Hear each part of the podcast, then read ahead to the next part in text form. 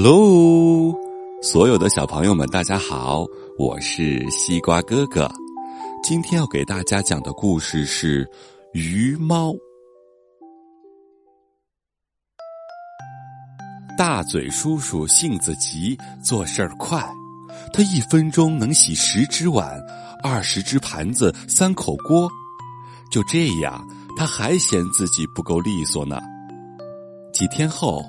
大嘴叔叔从外地出差回来，进门一看，吓了一跳。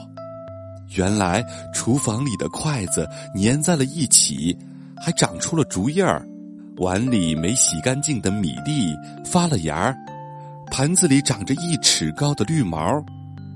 大嘴叔叔一拍自己的脑门儿：“哎，我可真粗心，这都没有洗干净呢。”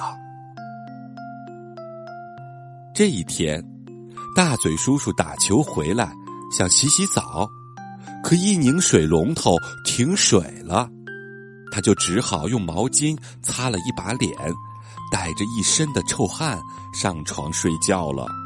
而厨房里的水龙头呢，则一直在开着。第二天早晨，大嘴叔叔想去厨房做早餐，可厨房呢？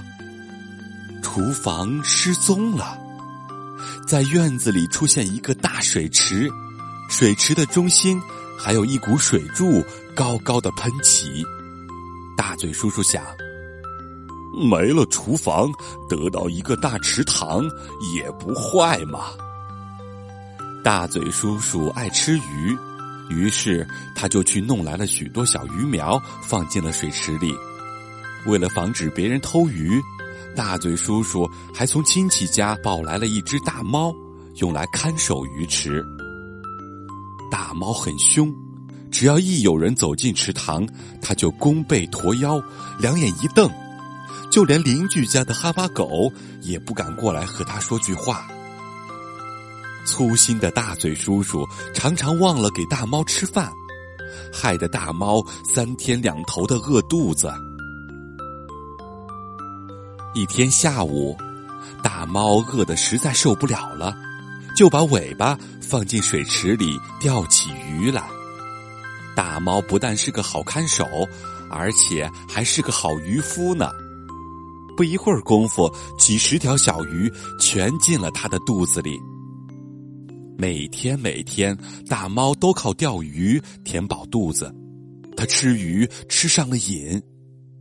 邻居家的哈巴狗很看不惯这件事情，就向大嘴叔叔告了状。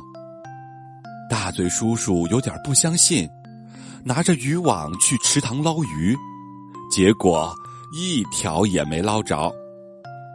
他回头看看正在一边打盹儿的大猫，它现在变得比来时大多了，还鱼模鱼样的。